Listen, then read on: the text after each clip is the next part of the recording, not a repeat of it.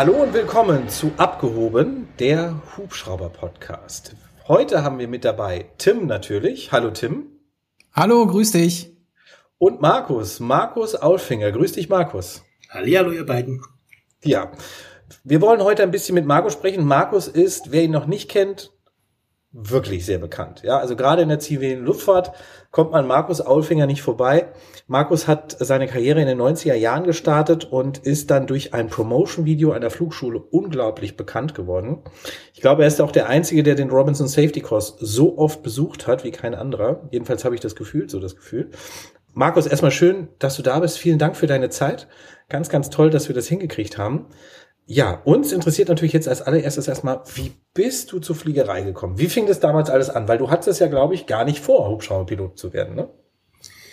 Nee, also erstmal vielen Dank, dass ich bei euch sein darf im Podcast. Im Prinzip hatte ich nie vor, selbst zu fliegen. Ich bin als kleiner Junge so mit irgendwie sechs oder sieben Mal beim Skifahren gewesen, habe da einen Jet Ranger vom österreichischen Innenministerium gesehen, der da auf der Skipiste gelandet ist und war dann super fasziniert und ähm, habe dann irgendwie angefangen, Firmen anzuschreiben nach Bildern, nach Informationen und habe da so allerlei Dinge zusammengesammelt, weil mich es einfach begeistert hat. Und das Ganze hat dann ging dann so weiter, dass ich immer wieder zu verschiedenen Firmen gefahren bin, dort fotografiert habe und im Laufe der Jahre ein relativ großes Bildarchiv zusammenbekommen habe. Jetzt verrat uns mal, du warst ja einer der ersten Spotter, Spotter aus den 90er hm. Jahren sozusagen. Hab ich damals noch nicht das Wort, ja, aber quasi. ja, genau, richtig. Wie, was, was schätzt du, wie viele Bilder du von Hubschrauber gemacht hast bis jetzt oder damals? Naja, also ich denke, das waren so 30.000 bis 40.000, die ich da im Keller hatte. Wahnsinn. Und ähm, bin also auch, wenn andere meiner Mitschüler mit mir Interrail damals gemacht haben, bin ich dann immer nach der zweiten, dritten Woche ausgestiegen und bin dann zu irgendwelchen Hubschrauberfirmen gegangen, habe die fotografiert in Europa und habe da zum Glück auch schon immer wieder mitfliegen dürfen, was natürlich außergewöhnlich super war. Wie du schon sagtest, selber fliegen wollte ich eigentlich, oder auf die Idee bin ich gar nicht so richtig gekommen. Mhm. Ich muss da mal kurz 30, 40.000 Bilder, ne? Das hört sich heute vielleicht gar nicht so viel an, aber das waren ja entwickelte Bilder auf Fotopapier ja. damals, ne? Heutzutage machen die Spotter tausende Bilder und löschen direkt wieder alles, aber das war ja damals noch Handarbeit. Also das ist schon eine ganze Menge, wenn man sich das mal vorstellt, was das für ein Volumen einnehmen muss in deinem Keller. Ja, also ich hatte Dias ähm, und tatsächlich witzigerweise habe ich erst jetzt vor kurzem die Diaschränke ausgeräumt und nach Bückeburg gebracht ins Hubschraubermuseum, weil die die tatsächlich haben wollten. Ja, also ich habe meinen äh, Keller ausgeräumt, da waren tatsächlich solche Hängeregister. Ich weiß das heute noch jemand so richtig kennt, aber so Ab Ablage-Hängeregister mit Dias drin, da haben dann jeweils so 40 Stück reingepasst und es waren dann also mehrere Schränke voll sortiert nach Typen, ja. Wahnsinn. Also wirklich Wahnsinn. Ich sitze hier nur Kopfschilder vor und mir so unglaublich, weil der Tim hat total recht, da habe ich gar nicht dran gedacht. Natürlich, es waren ja entweder Filme oder Dias, ja. Nicht nur der Platz, sondern du hast ja auch nicht babababam so abgedrückt eben dafür. Ja, das kostet ja alles Geld, das zu entwickeln. Aber du hast das sehr schlau gemacht, Markus, weil du hast nämlich, und ich glaube, viele, die uns zuhören, haben es selber zu Hause liegen. Du hast nicht nur ein Buch rausgebracht, sondern mehrere. Weißt du noch, wie die alle heißen?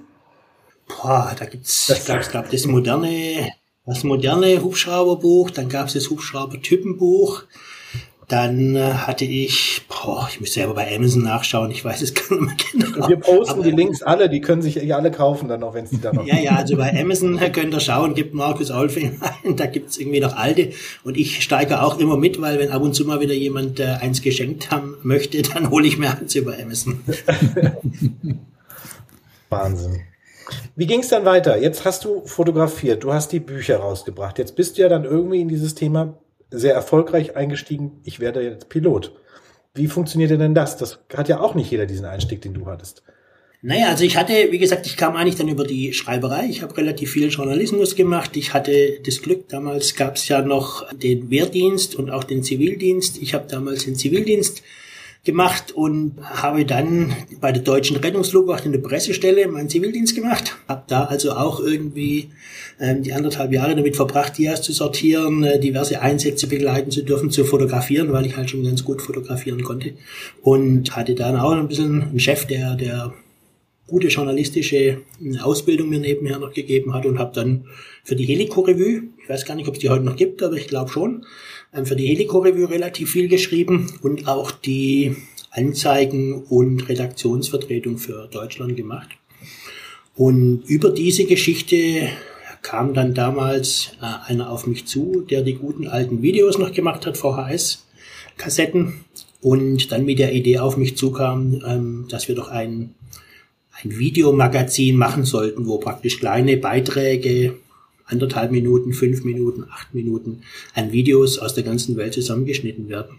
Und das haben wir dann auch gemacht waren also auf ja, der ganzen Welt und ähm, kam dann eines Tages auf mich zu und sagt, Mensch Markus, hast du nicht eigentlich Lust, einen Hubschrauberschein zu machen?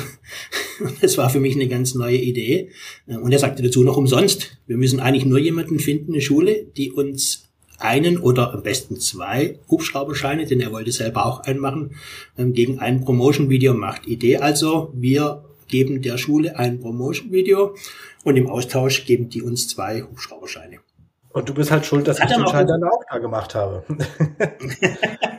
genau, also die, die Geschichte, Geschichte ist natürlich relativ lang dann. Also ähm, ich habe damals, wir haben dann eine Schule gefunden, ich hatte einen Kunden, der hatte eine Schule in Los Angeles vertreten. Ähm, diese Schule wollte auch international expandieren und dem hat dann, äh, der hat dann mein Anzeigenkunde, es war damals Heiser Helikopter, der hatte äh, seinen Chef verkauft der Chef sagte, toll, klasse Geschichte, zwei Hubschrauberscheine machen ungefähr den Wert aus von so einem Promotion-Video, machen wir. Und zwei Wochen vor dem Abflug, als es alles in Ordnung war, sagte mir dann der, der Günther damals, war im Österreicher, sagte mir, oh Markus, Käse, die äh, amerikanische Steuerbehörde ist hinter meinem Chef her, da vorne klebt jetzt der Kuckuck drauf, die Firma ist zu, der Typ ist verschwunden, leider Gottes, unser schönes Projekt geht baden. Hm. Naja, ähm, große Enttäuschung, Long Face Day, wie man so schön sagt. Ja, aber er sagt, ich habe eine Idee. Da gibt's jetzt schon einen, der hat Interesse dran, das Ganze zu kaufen, was wir in äh, Los Angeles da hatten, in Oregon. Und ähm, mit dem spreche ich mal. Eventuell haben wir da eine Chance, das Ganze zu realisieren. Kam dann wiederum zwei, drei Wochen später zurück und sagt, Mensch, jetzt habe ich dem verkauft, der hat auch Interesse und der will das mit euch machen. Und so kam ich dazu, nach damals nach Hillsborough Aviation, nach Oregon zu gehen und dort dann meinen Schein zu machen. Man muss dazu sagen, also ich hatte ja auch nicht das so am Schirm, Hubschrauberpilot zu werden. Und als ich dann auf die Idee kam, das irgendwie zu machen, habe ich mir, habe ich auch deine Kassette in die Hand bekommen, deine VHS-Kassette von damals. Und ich muss sagen, das war ein sensationelles Video, fand ich. Also das war wirklich gut gemacht, dass man so einen Einblick daraus bekommt, wie geht das los, wie geht das weiter auch wie du das damals schon erklärt hast als Schüler und so weiter, was man da erlebt hat, das war so ein richtiges Abenteuervideo. Das kann man nicht anders sagen. Also nicht Cowboy-Abenteuer, aber so richtig so Amerika, Fliegen, Ausbildung, sensationell. Also mich hat's auch fasziniert und ich habe dich ja auch noch Jahre später gebeten, kannst du mir das mal auf CD geben, äh, auf DVD, damit ich es noch hab als Erinnerungsstück, weil ich habe die VHS-Kassette nicht mehr, ähm, dass ich das noch hab, weil es ist wirklich toll gewesen, ja. Muss man das ist bestimmt digitalisiert worden. Finde ich das auf YouTube? Das weiß ich nicht, weil es anderthalb Stunden geht, aber es gibt es auf jeden Fall als CD, also digitalisiert gibt es definitiv, weil es auch jahrelang, also ist ja ganz erstaunlich. Das Video hat wunderbar funktioniert und ähm, also die Geschichte ging ja noch ein bisschen weiter. Das war ja dann so, dass ich dann manchmal angemacht habe drüben, dass wir dann diesen Video auch produziert haben. Die Qualität war deshalb auch so gut, Andi, weil der weil das äh, der Hamburger, der damals das mit mir gemacht hatte, die hatten also ein professionelles Redaktionsteam dahinter, die auch normal Einsätze von der Feuerwehr und von der Polizei begleitet haben. Also es waren echte Fernsehleute damals. Ja, die kamen dann, haben dann, haben dann auch meine Ausbildung tatsächlich gefilmt und daraus wurde dann der Video gemacht.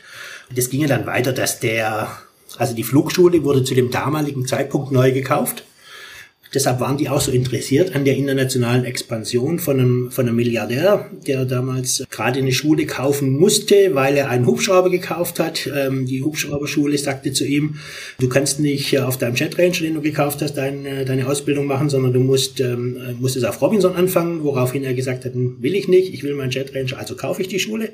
Und so kam er also dazu, ähm, im Prinzip halt so Schule zu haben und hatte dann eben auch, typisch amerikanisch, hatte dann eben auch versucht, irgendwo international zu expandieren. Und so kamen wir eigentlich zur richtigen Zeit, aber am Start eigentlich von Hillsborough Aviation, als sie nur noch am Anfang nur noch fünf, sechs äh, Hubschrauber hatten und die haben dann eigentlich richtig angefangen. Und, und unser Österreicher, mit der, dem ich das eigentlich verdankt hatte, muss ich leider sagen, der hat jetzt keinen so einen super guten Job gemacht in der neuen Schule, so dass mich der damalige Besitzer dann gefragt hat, ob ich das nicht machen wollte. Ich habe am Anfang abgelehnt, weil ich gesagt habe, aus Loyalitätsgründen kann ja nicht sein, der besorgt mir diesen geilen Deal. Und dann ähm, nehme ich ihm den Job weg und habe dann zwei, dreimal abgelehnt und habe dann aber beim dritten Mal sagte dann der Besitzer, ich bin mit ihm so unzufrieden, ich kündige auf jeden Fall äh, den Vertrag. Also wenn du es nicht machst, dann jemand anders. Und da ich damals halt schon sehr marketingaffin war, habe ich gesagt, okay, lass es uns einfach machen. Toll. So, dann warst du da fertig. Du hast ja dann dein PPL damals gemacht. Wie ging es mit dem Berufspilotenschein weiter bei dir? Und Fluglehrer? Bist naja, eigentlich, ja, es ist ja dann so, wenn du dann mal im Hubschraubercockpit sitzt, dann ist es ja doch irgendwie super, super genial. Also ich hatte ich war erst ziemlich frustriert, weil ich in 28 Tagen mein PPL gemacht habe. Und 28 Tage für ein PPL bedeutet eigentlich jeden Tag 12 Stunden irgendwie. Ja, ich habe am Anfang so gedacht, naja, 40 Stunden Fliegen, wenn man 8 Stunden am Tag hat, ist man nach 5 Tagen mit dem Fliegen fertig. Und irgendwie so ein bisschen Theorie, das kann ja alles nicht so wirklich schwer sein. Wie wir alle wissen hier, ist es dann doch ein bisschen mehr, was dazugehört. Und das Stresslevel am Anfang ist natürlich auch nicht ganz ohne, so dass ähm, so dass ich nach den 28 Tagen eigentlich keine Lust mehr hatte. Aber als ich zu Hause war, hat dann natürlich schon so ein bisschen eingesetzt, was überall einsetzt, nämlich die Begeisterung. Und dann war die Frage, wie geht's weiter? Und äh, habe dann tatsächlich relativ schnell bin ich nach Amerika zurück, musste dann bezahlen. ja. hab aber ich, ich habe das Glück, dass ich natürlich, wir haben ein Unternehmen oder haben mehrere Recyclingunternehmen, von daher war immer eine ganz gute Möglichkeit, auch die Flugstunden zu sammeln. Ich habe also dann mit dem PPL im Prinzip Flugstunden sammeln können, indem ich im Prinzip äh, unterwegs war, unentgeltlich, was dann rechtlich auch möglich ist, und habe dann meine Stunden zusammenbekommen, um dann im Prinzip in Amerika den CPL zu machen. Und habe dann den CPL dort gemacht und war dann so begeistert, dass ich dann auch kurz danach meinen Fluglehrer in Amerika gemacht habe und dann da eine Weile unterwegs war. Bist aber erstmal die komplette FAA-Schiene gegangen, ja? Komplett die FAA-Schiene habe dann den amerikanischen Fluglehrer gemacht. Dort ist natürlich das Problem, dass du ein Arbeitsvisum brauchst, um dort als Fluglehrer arbeiten zu dürfen. Das heißt, ich habe im Prinzip auch nur die Fluglehrerausbildung dort gemacht. Und dann kam parallel dazu, weil dann doch die Begeisterung für das Selberfliegen relativ groß war, kam dann so ein bisschen die Idee, ob man denn nicht irgendwann auch mal hier in Stuttgart ein Flugunternehmen machen müsste. Witzigerweise, weil in Stuttgart gab es damals kein Hubschrauberunternehmen. Überall in Nürnberg gab es was, in München, ja, mit dem Münchner Helikopterservice damals noch. Überall, alle großen Städte hatten was. Wir haben hier relativ viel Industrie, aber komischerweise kein Hubschrauberunternehmen. Ja, und dachte ich, muss man das halt auch ändern. Und äh, haben dann angefangen, mit zwei Geschäftspartnern da einen Jet Ranger zu kaufen haben dann da ein bisschen Geschäftsflug betrieben, zusammen mit einem anderen Luftfahrtunternehmen hier in Donaueschingen, die eine, die ein EOC hatten. Damals hieß es ja, glaube ich, eine Betriebsgenehmigung oder so. Aha. Und haben dann boah, da ein bisschen das Fliegen angefangen. Und da kam dann auch die Umschreiberei, war damals bei der Airloid. Hab dann äh, bei der Airloid tatsächlich die mit ein paar amerikanischen Freunden, die zu der Zeit auch da war, haben wir dann einen Kurs belegt von Amerika-Umschreibern und hatten auch damals Glück, dass wir das LBA überzeugen konnten, das noch in einem verkürzten Kurs zu machen. Haben die aber relativ schnell wieder abgestellt, nachdem dann ein paar Flächenleute kamen und gesagt haben, wollen wir auch machen. Und sie gesagt, nee, bevor ihr alle verkürzt macht, ähm, machen sie lieber alle lang. Dann war das Thema damit durch, ja? Ja. Genau, dann hast du, genau, dann warst du Fluglehrer. Hast Fluglehrer noch nicht, Fluglehrer noch nicht, ich habe damals CPL so. gemacht. Fluglehrer war auch nochmal eine schöne Geschichte. Ich weiß gar nicht, ob die euch alle interessieren, aber es war nochmal eine ganz nette Geschichte. Ich habe dann damals die Flugschule, eine PPL-Flugschule integriert noch bei, damals hieß die Firma noch Heli Plus. Mhm. Und äh, haben dann eine PPL-Flugschule gemacht auf Landesebene quasi. Und dann sagte der damalige, der damalige Sachbearbeiter, da war, der war ein früherer Vorstand bei der TUI, die damals pleite ging. Der war mal eine Zeit lang bei uns im Regierungspräsidium, weil er mal Langeweile hatte. Und der war ziemlich pfiffig, ziemlich wirtschaftsorientiert und sagte dann, Mensch, Markus, ähm, das geht nicht, dass du eine Flugschule hast, aber du hast zwar einen amerikanischen Fluglehrer, aber keinen deutschen und ähm, hat mich dann ziemlich unterstützt da in der Umschreibung, weil ich damals schon CPL hatte, also eigentlich beim LBA war, aber rein rechtlich natürlich auch das Land dafür zuständig war. Also theoretisch konnte das Land auch die Fluglehrerausbildung machen, obwohl die Braunschweiger es nicht gern gesehen hatte. Und da hat er dann verwaltungsrechtlich so ein paar Kniffe gezogen, dass das dann ähm, ziemlich vernünftig ging. Und so kam ich dann auch in Deutschland im Prinzip zu meinem, zu meinem Fluglehrer. Was du für Connections hast, Markus. Unglaublich. Nee, das kam alles, wie so oft. Das, ja, das ist, natürlich, das ist Glück, das ist klar, logisch, das plant man nicht, aber. Ich bin, ich bin der Überzeugung, dass die Dinge so passieren müssen, wie sie passieren müssen. Vieles wollte ich tatsächlich nicht direkt so, aber es kam halt einfach. Die Heli Plus damals, war das schon dein Unternehmen oder war das das erst danach? Nee, wir haben damals mit der Heli Plus angefangen.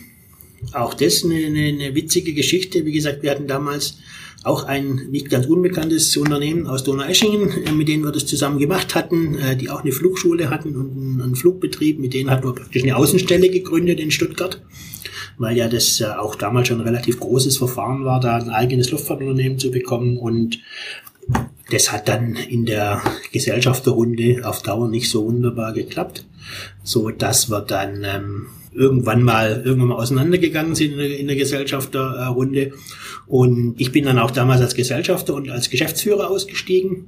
Und meine restlichen Gesellschafter hatten dann nicht mehr so das glückliche Händchen, so dass ich dann äh, eine gewisse Zeit später für ein sehr kleines Geld die Reste der damaligen Firma wieder aufnehmen konnte. Wir hatten damals dann die Heli 7 gegründet mit zwei anderen Freunden, eine als Vermittlungsunternehmen, ähnlich ähm, helifliegen.de, so in der in der mhm. Geschichte aus Frankfurt, da hatten wir ein gutes Beispiel und ähm, konnten genau. dann dann ähm, mit diesen drei Freunden zusammen im Prinzip Überbleibsel der Heli Plus kaufen. Da gab es eigentlich auch, gibt es auch heute noch ein schönes Büro am GAT am Stuttgarter Flughafen. Was mir eigentlich ganz wichtig war, auch die Telefonnummer und so. Ich hatte damals auch die Rundflüge über Stuttgart erfunden, hatte die alle irgendwie angefangen und war eigentlich überzeugt, dass man damit schon Geld verdienen kann. Und dann haben wir die Hedi Plus im Prinzip übernommen, haben die Mitarbeiter übernommen, die es damals gab, die, die tollen Fluglehrer, die wir da hatten, und haben dann als Heli 7 im Prinzip wieder neu angefangen. Das war die Beginne der heutigen Heli 7, die es immer noch gibt. In welchem Jahr war das, Markus? Wann, seit wann gibt es die Heli 7? Zahlen, Zahlen. Ungefähr. 2010, Frag, 2005. Frag mich in fünf Minuten nochmal. Frag okay. mich in fünf Minuten nochmal. Ja, pass auf, meine Frage zielt nämlich darauf ab, und zwar, ich habe das ja nur beiläufig mitbekommen. Ich war ja damals äh, bei einem Hubschrauberunternehmen beschäftigt, das es heute nicht mehr gibt, die Heli Aviation. Ja. Und wir hatten ja, oder es, du, du und die Heli Aviation hatten ja ein ziemlich sehr gleiches Logo. Und da war die Frage damals immer, wer hat da von wem? Ich, ich glaube, euch gab es früher, gell? Absolut. Da kann man ja so oft drüber reden, weil jeder gibt es ja nicht mehr. okay. Du hast, das heißt, ihr hattet damals dann schon den Long Ranger, richtig? Die Hot. Also die erste Maschine, die wir gekauft hatten bei Heli Plus, war die Delta Hotel Alpha Fox November, ein Jet Ranger. Delta Hotel Alpha Fox, sagt er ganz klar, wo sie ursprünglich herkam, nämlich von der Agrarflug an. Mhm. Hatte dann damals die Viking gekauft in, äh, in Wilhelmshaven und wir hatten die von Viking gekauft, haben die dann damals mit dem Volker Grasberger, der auch nicht ganz unbekannt ist, hatte ich die abgeholt in Wilhelmshaven. Auf dem Rückflug hatte er mir mein Jet Ranger Type Rating verpasst. Der Volker Grasberger war eben mit bei dem Donau-Eschinger Unternehmen Gesellschafter, sodass er indirekt auch bei uns beteiligt war. Und wir hatten dann den Jet Ranger bei uns in Stuttgart und haben dann aber relativ schnell festgestellt, dass ein Jet Ranger als äh, Geschäftsreisehubschrauber nicht so sonderlich toll taugt, weil er dann doch ein bisschen eng ist. Die Kiste war auch relativ alt. Man kennt diesen typischen Hydraulikgeruch, der sich dann irgendwann entwickelt in so einem Jet Ranger. Hatten dann das Glück, dass wir in Nürnberg die, ähm, die Hot, unseren Long Ranger, äh, kaufen konnten, der einem Herzchirurgen bzw. dem Erfinder des Herzschrittmachers gehört hatte, welcher kurz davor abgestürzt ist mit seinem privaten Flugzeug und das dann aus dem Nachlass ganz gut zu kaufen war, das Ding. Ach ja, siehst du mal, das wusste ich gar nicht. Ja, das war wohl ein ganz schräger Vogel. Also auch da äh, gibt's Geschichten. Der hatte wohl einen Challenger als Privatflugzeug und einen Learjet. So, wenn ich es richtig in Erinnerung habe. Und der ist auch immer gern Single Pilot äh, über den über den großen Teich geflogen, hat vorne sich reingesetzt, ist gestartet und hat sich dann hinten reingelegt und hat dann irgendwie vier, fünf Stündchen geschlafen, als er dem großen Teich war, sich einen Wecker gestellt und als er dann da drüben wieder irgendwie so rausgefallen ist, wo dann der Funk wieder funktioniert hat, hat er sich nach vorne gesetzt und hat die Reise wohl beendet. Und scheinbar, so sagt die Legende, hat er tatsächlich einen Herzinfarkt erlitten und ist an dem abgestürzt, ja, obwohl er der Erfinder des Herzschrittmachers war. Also auch ganz, oh ja. ganz erstaunlich. So sagt die Legende, ich weiß es nicht. ja, die Hot hat ja leider auch kein schönes Ende gefunden, aber da müssen wir ja gar nicht weiter darauf eingehen. Leider Gottes, ja. Tja, so ging es dann weiter und ähm, das, was ich ja so krass finde an dir auch, Markus, ist, dass du deinen amerikanischen Fluglehrerschein immer weiter erhalten hast, indem du einfach alle zwei Jahre, glaube ich, immer zum ja. Robinson-Kurs gegangen bist, gell? Genau, also es, man muss, um den amerikanischen Schein zu erhalten, muss man alle zwei Jahre einen, ähm, einen Fluglehrer-Auffrischungskurs machen, eigentlich ähnlich wie wir es ja auch in Deutschland müssen, alle, alle drei Jahre. Und das Schöne ist, dass der Robinson Safety Kurs als ein solcher anerkannt war, bis vor zwei Jahren, muss man sagen, habe ich leider auch erst letztes Jahr festgestellt, als ich dort war und mir danach gesagt wurde, dass es nicht mehr so ist. ähm, aber das ist wunderbar, weil ich absoluter Überzeugung bin, dass jeder Pilot, egal ob er Robinson fliegt oder nicht, unbedingt an diesem Safety-Kurs teilnehmen sollte. Aus meiner Sicht fürs Geld die allerbeste Ausbildung, Fortbildung, die es gibt für, für Hubschrauberpiloten, weil einfach wahnsinnig viel über über menschliche Themen, über Unfälle, über menschliches Leistungsvermögen, all die Dinge gesprochen wird, die einfach beim Hubschrauberfliegen halt zu beachten sind.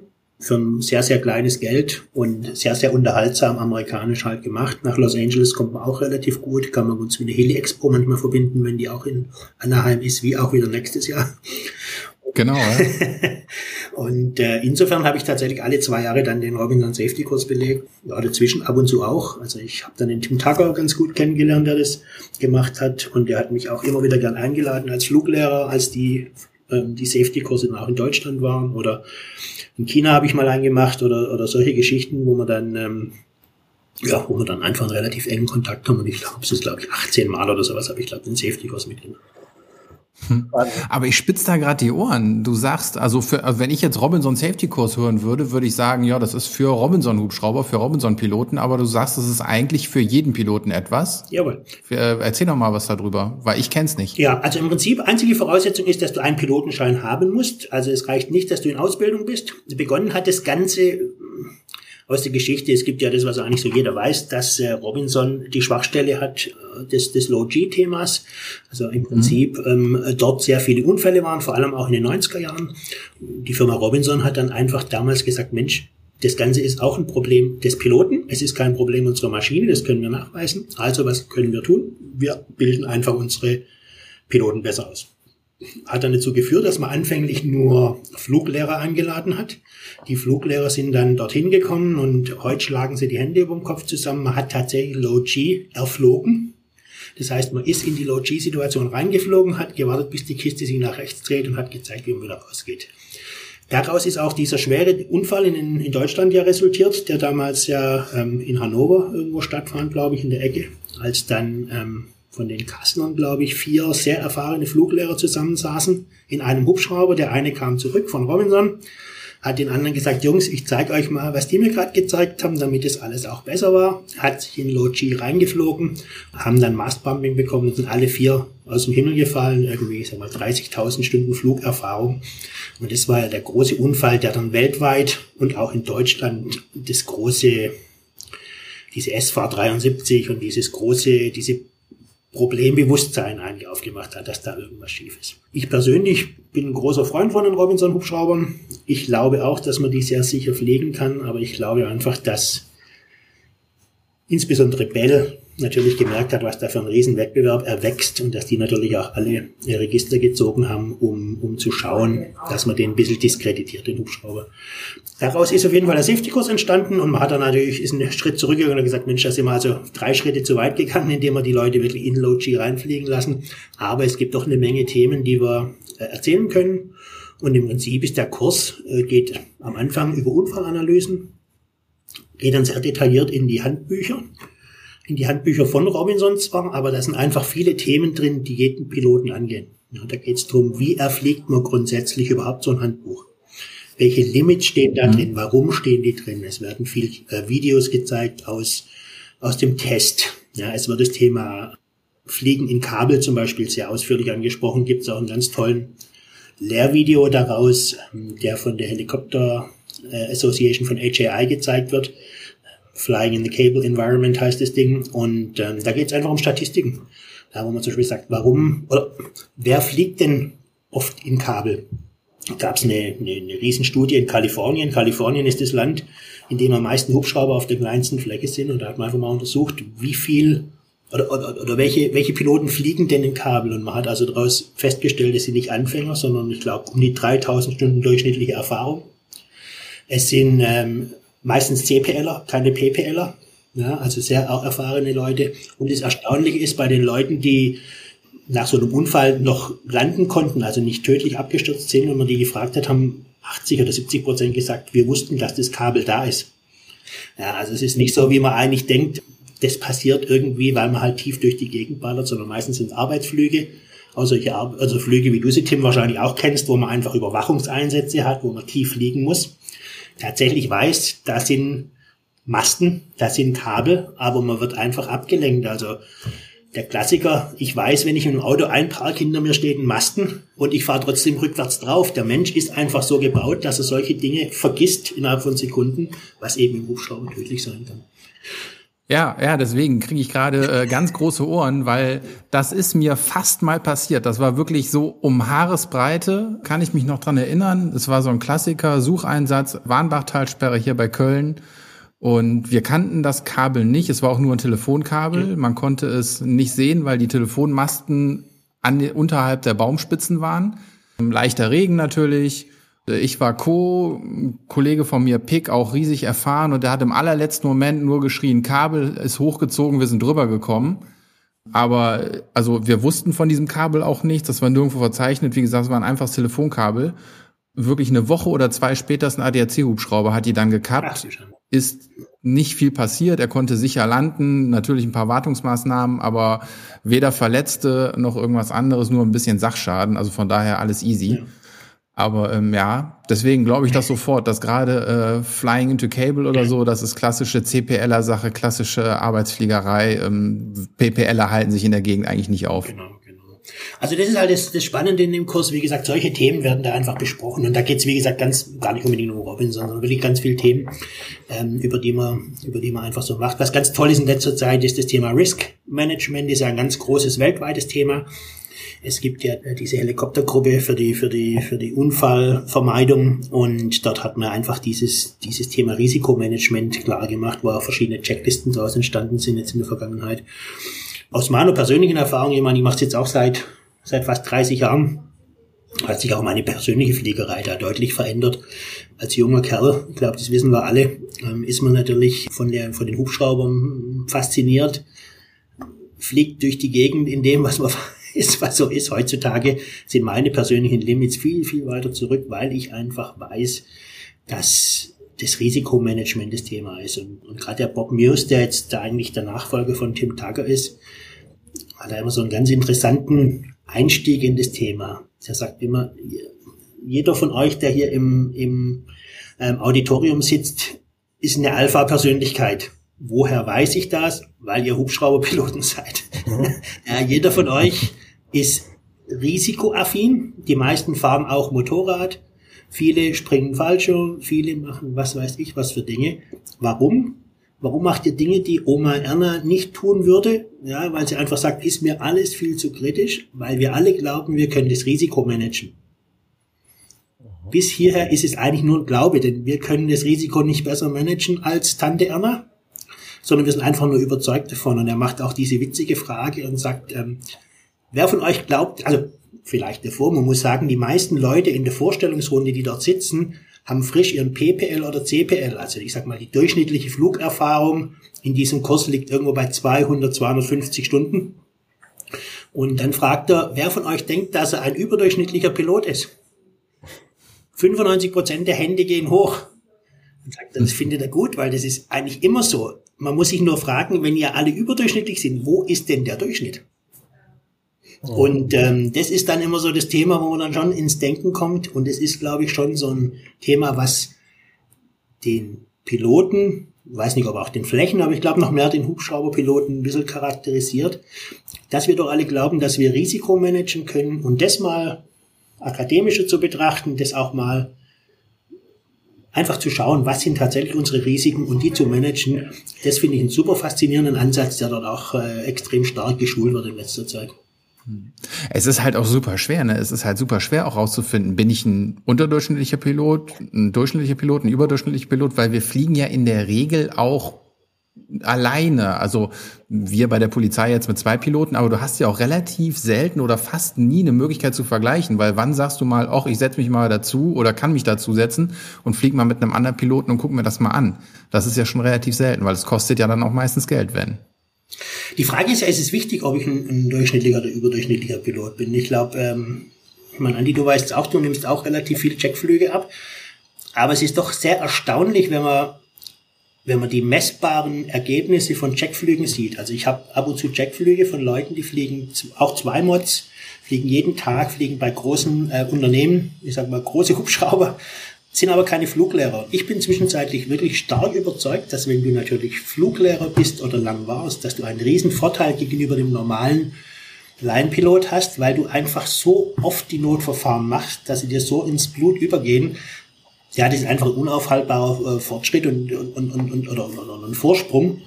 Und ich sehe das bei vielen Notverfahren, die man dann pflegt, wo dann, wo dann viele Leute wirklich in Schwitzen kommen, weil sie es einfach nicht so sehr üben, nicht so oft üben und wo du halt als Fluglehrer dann vorankommst. Also von daher, ich weiß nicht, ob es wichtig ist, durchschnittlich, überdurchschnittlich oder wie zu sein. Was ich toll finde, sind wirklich diese Risikomanagement-Themen, die es da jetzt gibt.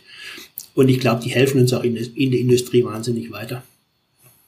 Ich finde es hm? sehr, sehr spannend, was du erzählst, Markus. Und ich habe mich auch vor ein paar Folgen mit Tim genau über das Thema unterhalten. Alpha-Tierchen sind wir ja irgendwie alle. Genau das war das Thema. Ja. Ich glaube, es ist wirklich nicht wichtig, ob du durchschnittlich oder überdurchschnittlich bist. Ich glaube, es ist wichtig, dass du einen gesunden Menschenverstand hast und das Risiko gesund einschätzen kannst, um dann zu sagen, eben einfach, jetzt ist Schluss oder hey, ich kann das irgendwie handeln, wenn es jetzt irgendwie drauf ankommt. Ne? Das ist ja genau das, ne? wohin autoritiere ich, wenn mir jetzt der Motor ausfällt oder jetzt oder jetzt oder jetzt. Wo man ja als Soloschüler dann das erste Mal echt nur noch am gucken ist, weil man denkt, oh Gott, kann ja jederzeit ausfallen. Und irgendwann denkt man sich, ja, kein Problem, dann autoritiere ich da rein. Also ich glaube, dieses Vertrauen muss man haben, um in so einem verdammten Moment, wenn das Triebwerk wirklich ausgeht, eben zu sagen, ey, komm, das machen wir jetzt. Gehen wir da runter, ja. Das finde ich schon wichtig und ich bin da auch ganz bei dir, dass du sagst, das ist wirklich so, wenn du einem Fluglehrer einen Checkflug abnimmst, ist das was ganz anderes, als wenn es nur ein Berufspilot ist, der nur zweimal im Jahr die Möglichkeit hast, das Absolut. zu machen. Aber du als Fluglehrer vielleicht hunderte, tausende Stunden das irgendwie mit anderen Schülern gemacht hast, wo es einfach, selbst wenn du daneben sitzt und zuguckst, ja, ja. das Gefühl, das Landst Gucken, das Handeln und so weiter, das ne, Erklären, das schult ja auch immer. Und von daher ist es eine tolle Sache. Ich, witzigerweise wollte ich heute eigentlich noch ein Video machen, genau zu dem Thema Robinson. Das war jetzt nicht abgesprochen dass wir heute bei Robinson irgendwie äh, landen auch, ähm, weil es, aber man muss es dazu sagen, es ist ein wirklich sicherer Hubschrauber. Und viele schimpfen auf Robinson, meistens immer die, die gar keine Ahnung davon haben. Das wollte ich gerade sagen.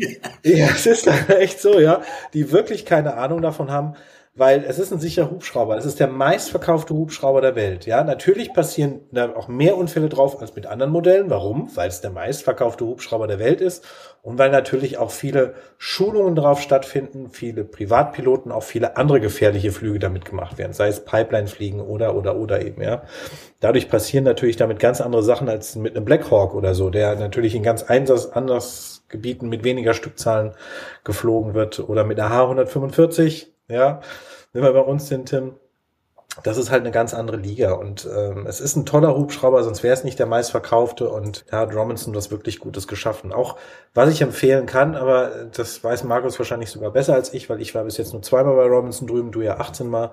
Der fliegerische Teil, der danach kommt, den man noch dazu buchen kann, wenn man das möchte eben.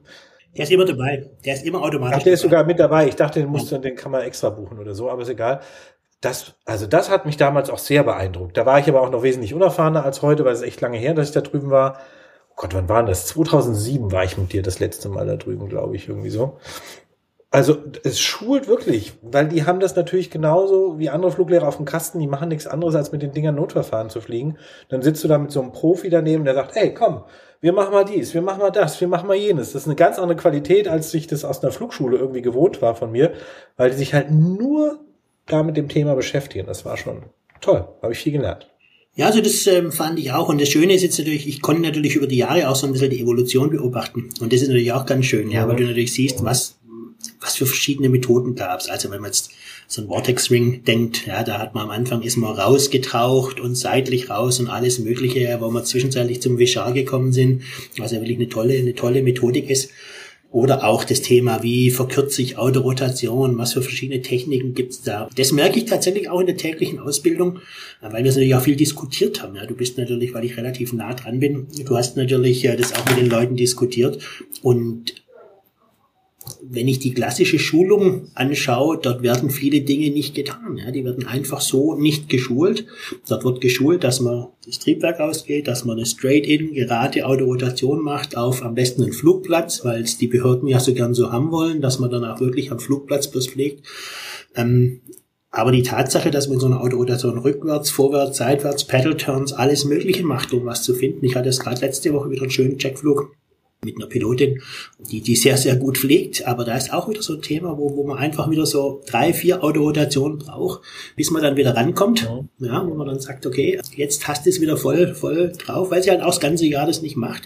Und dann wirklich Fahrt rausnehmen, dann die Physik dahinter nutzen, dass ein Hubschrauber halt bei 53 Knoten am wenigsten sinkt. Ja, einfach zu sagen, okay, komm in ein Auto, gehe ich mal runter, erstmal ein bisschen Flair, also ein bisschen die Nase hoch, langsamer werden, dann habe ich einfach mehr Zeit beim Sinken runter, schaue mir das an, kann meinen Mayday-Call vielleicht sogar dazwischen machen, was aus meiner Sicht auch in deutschen Flugschulen völlig vernachlässigt wird. Ähm, etwas, was nie geübt wird in deutschen Schulen. Ja, ähm, deshalb wird es auch in der Praxis nie stattfinden. Mache ich in der Schulung dann, dass man einfach sagt, okay, in der Autorotation immer ein Mayday-Call, da muss einer auch nochmal nachdenken, wo bin ich, was ist los, sich darauf konzentrieren.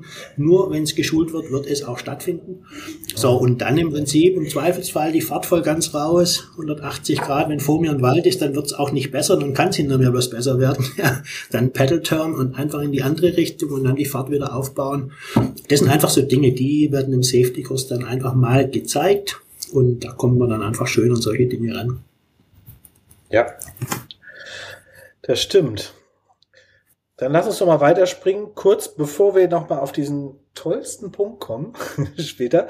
Du hast ja auch noch ein sehr cooles Hobby. Wollte ich ja auch mal machen, habe ich aber keine Zeit für gehabt. Und da widmest du ja auch wahnsinnig. Ich mache vielen schönen Hobbys. Reisen? Das ist noch schneller runter als Autorotieren sozusagen. Fallschirmspringen. Ja. Ja. Das machst du wo die ganze Zeit? Hier in Deutschland nur oder überall? Du springst, glaube ich, überall, oder? Ja, also ich habe das Glück, dass ich drei tolle Kinder habe und zwei davon mit mir zwischenzeitlich springen. Meine Frau habe ich kennengelernt beim Fallschirmspringen. Also auch das war ganz toll und wir haben das Glück, dass wir relativ viel auch in Amerika sind und dort gerne Fallschirm springen, in Sevilla ab und zu Fallschirm springen, ab und zu auch an anderen schönen Stellen auf der Welt. Hm, ja, macht Spaß. Und du mietest auch zwischendurch manchmal diese, wie nennt man das, diese Tunnel, diese Röhren, in denen man das machen kann, Indoor? Indoor-Tunnel, ja genau, diese, ähm, diese Indoor-Skydiving, auch das machen wir.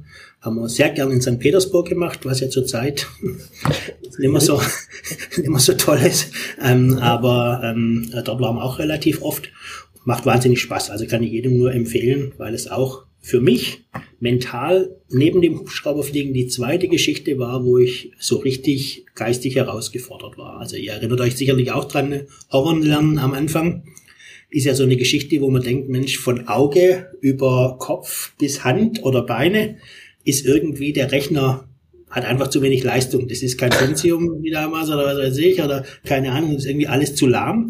Und dann diese Lernkurve, wo man dann innerhalb von drei, vier, fünf Stunden merkt, wow, unser Gehirn ist so genial, dass es diese, diese Bewegung und die notwendigen Bewegungen so schnell eigentlich reinbekommt, dass wir das dann lernen. Und das war für mich bei der Hubschrauberausbildung das erste Mal, als ich das hatte, wo ich so dachte, oh, das wird nie was, ja, das kann nicht werden. Ich weiß, ich habe damals meinen Vater angerufen und gesagt, ich schmeiße es jetzt hin, ich lasse es sein, ich bekomme das nicht hin, ich bin zu doof dazu. Das hatte ich tatsächlich im Tunnel das zweite Mal, wenn man also in diesem Luftstrom liegt und versucht auch wieder zu hovern mit seinem Körper quasi und dann irgendwie in alle Richtungen fliegt. Gleicher Effekt, macht wahnsinnig Spaß. Toll. Gibt es da auch so ein, wo man sagt, das kann ich nach drei Stunden, nach fünf, nach zehn, wie beim Hubschrauber oder? Ach, wie bei allem, allen Dingen, allen Schönen, wann kann ich was gut? Also man kann nach ein, zwei Stunden, kann man auf der Stelle schweben dort in dem Tunnel. Aber auch da gibt's ja zwischenzeitlich Weltmeisterschaften. Das ist äh, völlig abnormal, was da so geht. Es sieht auch wieder ganz leicht aus, wenn es die Profis machen, aber da kann man also auch hunderte Stunden drin verbringen.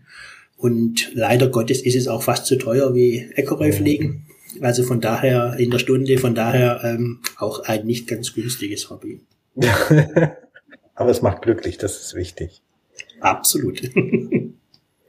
so, das heißt, genau, du fotografierst, du bist Hubschrauberpilot in zwei Ländern, du bist Fluglehrer, du bist Prüfer, Robinson-Experte kann man eigentlich sagen, du springst Fallschirm, aber das war dir alles noch nicht genug. Hast dir gedacht, geil, ich brauche noch ein Zweiblatt sozusagen, richtig? also es heißt ja immer, es gibt die zwei schönsten Momente im Leben eines Mannes. Der eine, wenn man Hubschrauber kauft und der zweite, wenn man wieder verkauft. Auch das habe ich durch. auch das habe ich durch. Nämlich tatsächlich war es so, als ich damals meine Flugschule verkauft habe, also Heli 7 gibt's ja immer noch. Ähm, ich habe die äh, damals nach Mannheim verkauft. Ich hatte da einen kleinen Ausflug noch, bin ja noch, war beim Heliskiing in Kaschmir ein Vierteljahr lang und bevor ich das gemacht habe, ähm, habe ich dann die Flugschule verkauft.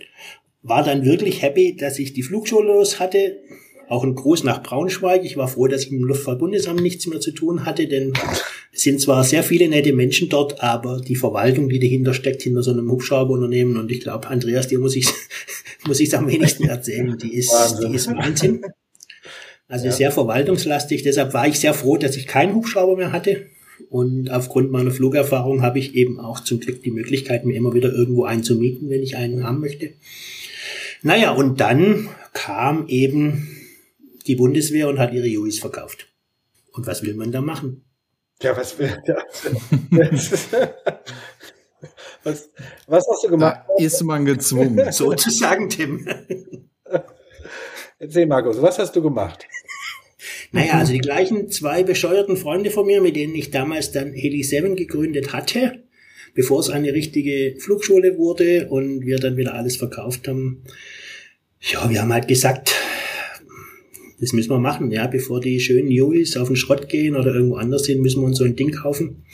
Und dann haben wir also aus dieser Auktion, die da vor in den letzten Jahren stattgefunden hatte, hatten wir eine rausgesteigert und äh, haben das große Glück, dass die jetzt vor zwei Wochen in die Werft gebracht wurde per Tieflader, weil die ja doch relativ lang standen, jetzt eine große Inspektion bekommt und wir gehen davon aus, dass wir die nächsten vier bis sechs Wochen das Ding zugelassen haben und danach damit fliegen dürfen. Wahnsinn. Welche Farbe hat die? Exakt so wie die Bundeswehr sie hatte. Oliv, Oliv, Oliv. Ach krass, richtig. Ba, ba, ba, ba. Sehr geil. Boah, ich, ich drücke dir die Daumen, weil wenn ich das so höre, muss ich an im Kleinen an meinen Traum denken. Ich habe mir mal einen T3 gekauft, oh. hab den dann auch wieder fit machen lassen und das war ein Millionengrab gefühlt. Das Ding ist nie fit geworden. Und wie du sagst, also das war mein schönster Moment. Der schönste Moment ist, wenn man T3 kauft und der noch schönere, wenn man ihn wieder verkauft. Aber ich drücke dir die Daumen, dass es bei dir nicht so ist, sondern dass ihr da, da viel Spaß dran habt, mit dem Hubschrauber wirklich zu fliegen. Ja, also ein bisschen Recherche hat man natürlich schon davor gemacht. Ähm, also wenn man ein Hubschrauberunternehmen mal hatte, dann hat man ein bisschen Connections und tatsächlich hieß es am Anfang bei den Auktionen, dass es nicht möglich wäre, die in Deutschland zuzulassen. Es gäbe nur die Möglichkeit über Amerika was jetzt auch nicht so problematisch ist. Auch dort hatte ich schon verschiedene Hubschrauber zugelassen. Oder über Polen, weil da ein paar Boos von der Bundeswehr zugelassen waren. Mhm. Ähm, ich hatte dann beim Luftfahrtbundesamt angerufen und der liebe Herr Krenig dort sagte zu mir, warum soll das nicht möglich sein? Wir haben jetzt zwischenzeitlich fünf oder sechs Anfragen von Leuten, die so eine Bundeswehr-UI äh, in Deutschland zulassen wollen. Und wir wissen sehr genau, bevor die jetzt in Amerika oder äh, eben in Polen zugelassen ist und in Deutschland fliegt, haben wir lieber selber die Hand drauf. Und wir haben tatsächlich äh, vor, dass wir die Zulassung ermöglichen. Geht eben als Oldtimer, also nach Annex und als Einzelstückzulassung, weil es eben keine Gerätetypenblatt mehr gibt. Es wurde also damals der UH1D entzogen, nachdem der Bundesgrenzschutz seine eben nicht mehr hatte. Aber es gibt ja doch die baugleiche Bell 205, die Zivilvariante. Und äh, insofern gibt es da doch Ähnlichkeiten. Und äh, es gibt ja schon drei oder vier, die zivil zugelassen sind in Deutschland. Ja, die waren auch neulich schon im Trio unterwegs über der Ostsee. Da gibt's schöne Videos dazu. Also das funktioniert relativ schnell. Wir haben Kennzeichen schon, Kennzeichenvormerkungen. Unser Problem war, dass im Prinzip Garmin unsere Funkgeräte nicht so schnell liefern konnte so dass wir da jetzt gerade noch warten mussten. Aber im Prinzip gehen wir schon stark dafür aus, dass wir das Ding in vier bis sechs Wochen am Fliegen haben. Ich glaube, du bist der Einzige, der dann privat, also ich kenne keinen, der sich privat in Deutschland eine Yui gekauft hat. Das heißt, ich werde dich erkennen, Markus. Die anderen vier, die schon zugelassen sind, sind alle privat. Echt? Und zwar aus einem guten, Aus einem guten Grund, man kann sie nicht gewerblich fliegen. Ach so, ach, das, geht, das geht nicht mehr?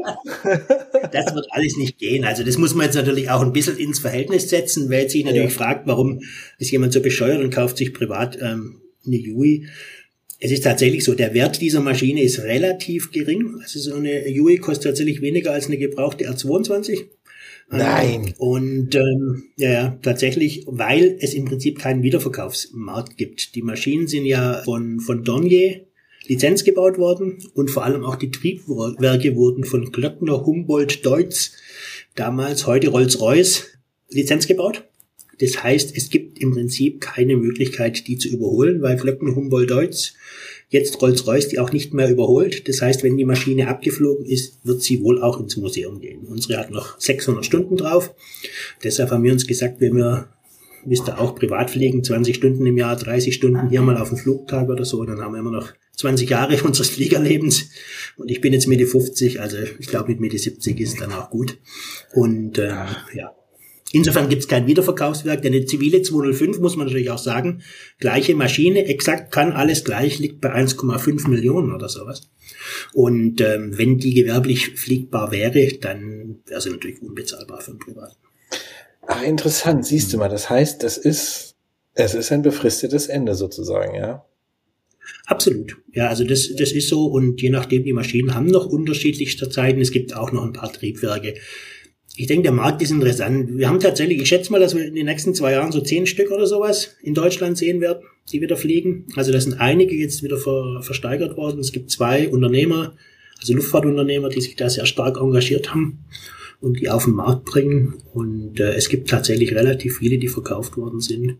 Es gibt auch witzigerweise in Amerika eine Firma, die hat, glaube ich, acht oder zehn Stück gekauft. Die stehen aber seit zwei Jahren da unten noch bei der Bundeswehr im Hangar und werden nicht abgeholt. Also es wird spannend werden, was da in den nächsten Jahren kommt. Aber interessant, dass das dann doch wieder so eine Renaissance und eine Wiederbelebung findet von dem Thema, nachdem sie ja jetzt wirklich viel verschwunden sind überall.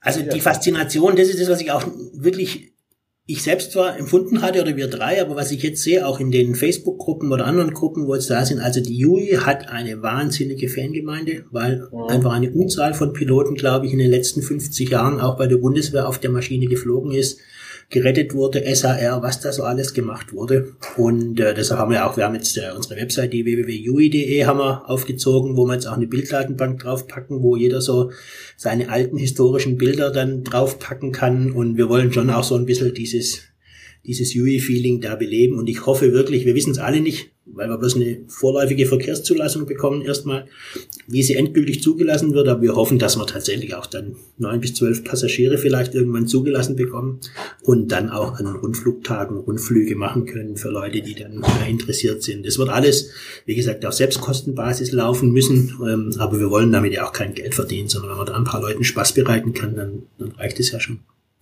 Wie viele Leute gehen da rein? 16, 12, 15? 12, ja, je nachdem, wie sie bestuhlt ist, so 12 bis 15, ja. Ja, aber den Hubschrauber kennt ja auch wirklich jeder. Ne? Also ich meine, wann ist er gebaut worden? In den 60ern für den Vietnamkrieg genau. entwickelt genau. worden, mal eben so am von jetzt auf gleich gefühlt. Also heutzutage überhaupt nicht mehr denkbar, dass man Hubschrauber innerhalb von kürzester Zeit, innerhalb von einem Jahr entwickelt, baut und zulässt und dann in so Riesenstückzahlen weltweit und jeder kennt dieses Geräusch, dieses Flap, Flap, Flap. Also das ist einfach, überleg mal, ne, das sind jetzt 60 Jahre, die es die Maschine gibt. Ja. Also und es bringt dir echt, ich habe ja mein Type-Training gemacht in Schweden, äh, es bringt dir echt ein fettes Grinsen ins Gesicht, wenn du, wenn du damit durch die Gegend fliegst. Und was fast noch schöner ist als das Fliegen, ist eigentlich, wenn du hinten sitzt und im Anflug so elegant die Tür aufschiebst und so schön rausgucken kannst im Anflug. Absolut sensationell. ich bin ja bis jetzt zweimotorig nur Jet Ranger und Long Ranger geflogen. Wie ist das mit der Yui zu autoritieren? Die muss doch ewig weit autoritieren, oder? Nein. Nein? genau das dachte ich. genau das dachte ich auch, weil es wird ja auch immer legendär erzählt, wie viel Masse da drin ist. Das stimmt. Nur der Gleitwinkel, nichts geht über eine R44. Also es ah, ist ja. unglaublich. Das Ding gleitet auch eher, also ist eher steil in der Autorotation, hat tatsächlich viel Masse, also du hast unten viel Möglichkeit mit der Rotordrehzahl zu arbeiten, aber sie geht doch relativ steil runter. Hat mich, hat mich auch ein bisschen erstaunt. Ach krass, siehst du mal, das hätte ich jetzt nicht gedacht. Interessant, siehst du? Mhm. Wahnsinn. Und was mir auch noch niemand beantworten konnte, ich habe viele Bundeswehrpiloten gefragt, aber das scheint nicht im Standardverfahren der Bundeswehr zu liegen, ob wir denn, was wir auch bei den R44er und R66er machen, ob man senkrecht bis zum Boden Full Touchdown Auto rotieren kann. Mhm. Konnte mir keiner beantworten, weil alle gesagt haben, oh, mm, oh, mm, haben wir nie gemacht. Wir sind immer nur straight in. Ja, also auch da war es wohl Standardverfahren bei der Bundeswehr, dass man relativ Standard autorotiert ist. Und äh, wie gesagt, ich bin überzeugt davon, von der, von der Masse, die da äh, in den Blättern drin ist, dass es geht. Aber schauen wir mal. Und die Schweden wollten es nicht mit dir ausprobieren? Nee, die Schweden haben den Nachteil, dass sie nicht so super viel Erfahrung haben. Also sie haben die zwar schon relativ lange, aber die fliegen die bloß hier und da mal in einem Firefighting-Einsatz, ja, mal eine Außenlast okay. oder so. Ja. Und äh, die Fluglehrer sind jetzt auch in der Fluglehrerei nicht auf der Maschine so fischen. Also die sind auf, auf Ecorö und so, können die natürlich alles, aber sind auch nicht so, so ähm, weit drin. Und ich hatte mit einem Testpiloten gesprochen von der Bundeswehr und der sagte auch, ah, haben wir alles nicht so gemacht, Standard, alles in Ordnung, aber haben wir nicht so gemacht. Aber ich bin überzeugt, weil wie gesagt, wir wissen beide, R44 kannst du sie senkrecht bis zum Boden machen, überhaupt kein Thema, ja. Und bei der Masse, die du da unten noch drin hast, also wenn du die, die, die UI abfängst unten und dann die, die, den Pitch ziehst und versuchst, die Restdrehzahl äh, mit der zu arbeiten, da ist wahnsinnig viel Energie drin. Da kommst du wieder zurück auf deine Reiseflughöhe wahrscheinlich, oder? Wie gesagt, im Type-Rating, weil selber hat man natürlich, kann man nicht so spielen, wie man, ja. wie man dann möchte, alles ausprobiert, weil es sind ja nur drei Stunden gewesen in dem Fall. Da bist du natürlich, inklusive Jackflug, da bist du natürlich relativ schnell durch. Aber ich werde es dir bald erzählen. Du kannst ja mal bei 30, 40 Minuten Wind anfangen. Dann hast du ja schon mal den auf der Nase, kannst den gleich runter. Also ich bin überzeugt, dass es geht. Keine Details machen. Ja, ist klar. Toll. Aber weißt, jetzt, jetzt sind wir bei der Yui, bei so diesem Klassiker, den man, den man kennt aus aus Filmen und so. Und ähm, dann habe ich überlegt, du hast früher Videos gemacht, Promotion-Videos. Ähm, du warst in dieser Hillsborough Aviation mit dem Video, was über viele Jahre promotet wurde. Ich kenne noch ein Video von der Bundeswehr aus den 90er Jahren. Hast du da auch was mit zu tun? Sag jetzt nicht ja. Ich weiß nicht, ob du das kennst. Nee, kenn ich nicht. Das Spiel, das ist auch so Top Gun mäßig und der Hangar geht auf und da ist der Sonnenuntergang nee, und die Yui wird rausgeschoben. Nein, nee, kenne ich nicht. Also wenn du da einen Link hast oder ja, irgendwie ja. das findest, das würde mich super interessieren. Ich habe das Video auf dem Rechner, ich kann es dir oh, schicken. Ja, super, das würde mich freuen.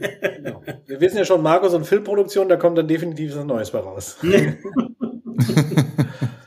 Wahnsinn, toll. Wann ist die Flug fertig, Markus? Gibt es schon ein Datum, wann wir äh, dich am Himmel erwarten können?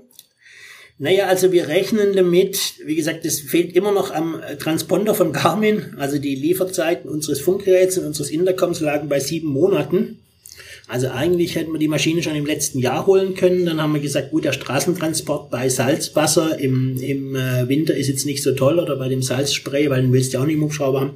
Und tatsächlich fehlt uns immer noch der Transponder. Schauen wir mal, wie das geht. Aber sie wird wohl nächste Woche, also die Papiere sind Richtung LBA unterwegs. Sie wird wohl nächste Woche, wird sie General überholt. Und dann kommt es halt ein bisschen drauf Also ich jetzt mal, was haben wir jetzt, Ende Juni, also Juli, August wahrscheinlich wird sie da sein. Wir stehen in Speyer, also stationiert ist sie in Speyer und es gibt irgendwie, glaube ich, am 30.09. dort ein Flughafenfest. Dort sind wir auf jeden Fall. Okay. Treffen wir uns alle in Speyer. Sehr gern.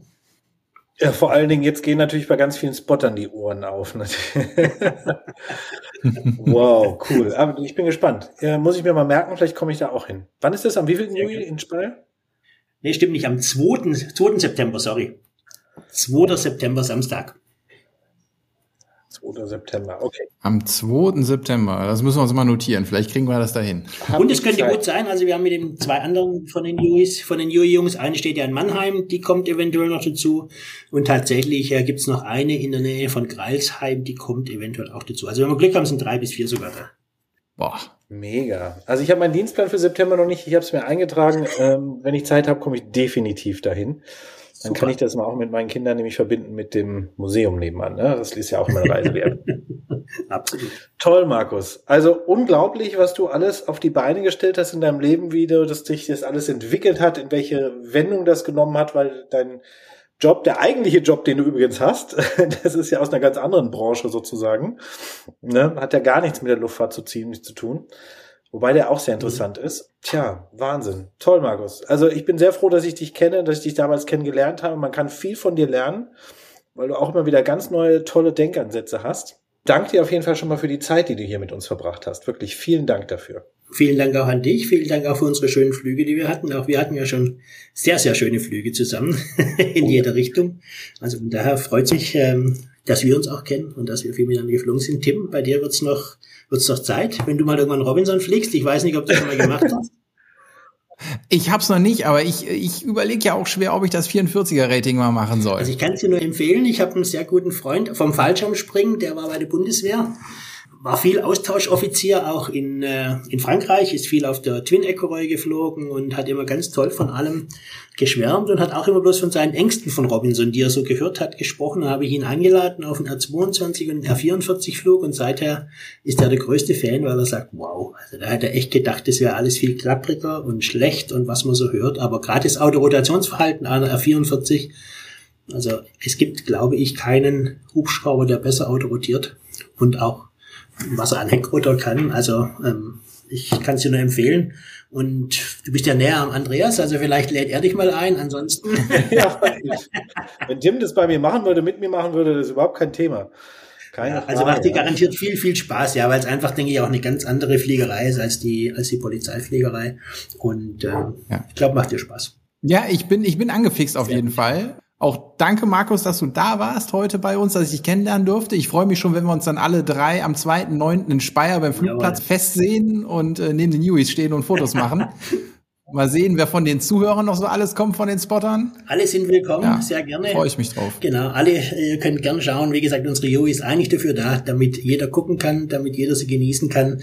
Ähm, von daher, wie gesagt, ähm, ihr findet mich irgendwie alle mal, wenn es irgendwo jemand mal sehen will, machen wir alles möglich. Euch beiden vielen Dank, dass ich bei euch dabei sein durfte. Danke dir. Vielen Dank. Danke dir auch, Tim, für deine Zeit. Ja, gerne, gerne. Hat Spaß gemacht. Richtig. Und dann wünschen wir allen vielen Dank sozusagen dafür. Wenn ihr Fragen dazu habt, wir machen natürlich nochmal ein Posting bei uns auf Instagram. Da könnt ihr dann uns auch noch Nachrichten schicken, wenn es dazu Fragen gibt. Oder googelt nochmal nach Markus Aulfinger oder bei Amazon gibt's die Markus Aulfinger Bücherreihe mit 44.000 Fotos, Hubschraubertypen buchen drin. Also da gibt's viel zu tun. Schickt uns eine Nachricht. Wenn ihr einer für Markus habt, dann leiten wir sie natürlich weiter. Also, dann vielen Dank fürs Zuhören und bis zum nächsten Mal. Tschüss. Tschüss.